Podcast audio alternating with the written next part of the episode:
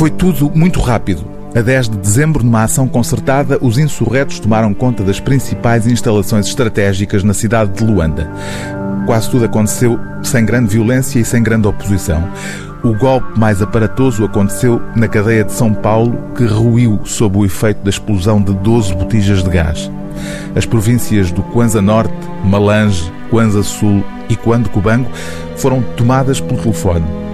Só no Dundo e em Henrique de Carvalho as coisas se complicaram com a resistência encarniçada dos seguranças da Diamang, a empresa que explorava os diamantes de Luanda. Agostinho Neto soube dos acontecimentos em Lisboa, pela rádio. O primeiro-ministro da Angola independente é Diógenes Boa Vida, o único negro angolano com um diploma universitário naquele ano de 1959.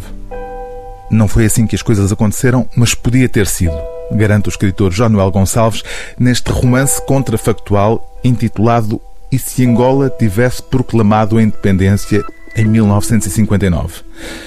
Tudo teria sido diferente, com certeza, e bem menos sangrento é isso que nos conta este romance em jeito de relatório de uma realidade que não aconteceu, mas que podia ter acontecido, garante o autor numa explicação prévia.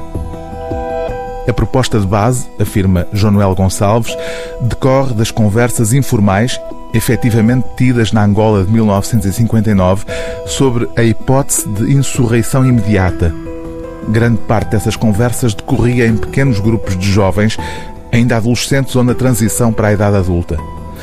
Um período em que o dispositivo de segurança do regime colonial era muito pouco para dominar uma população de 5 milhões cuja oposição ao sistema tinha um acentuado perfil de ódio. Era um poder policial militar muito fraco e, além disso, negligente por excesso de confiança. O livro do dia TSF é e se Angola tivesse proclamado a independência em 1959, de João Noel Gonçalves, edição Guerra e Paz.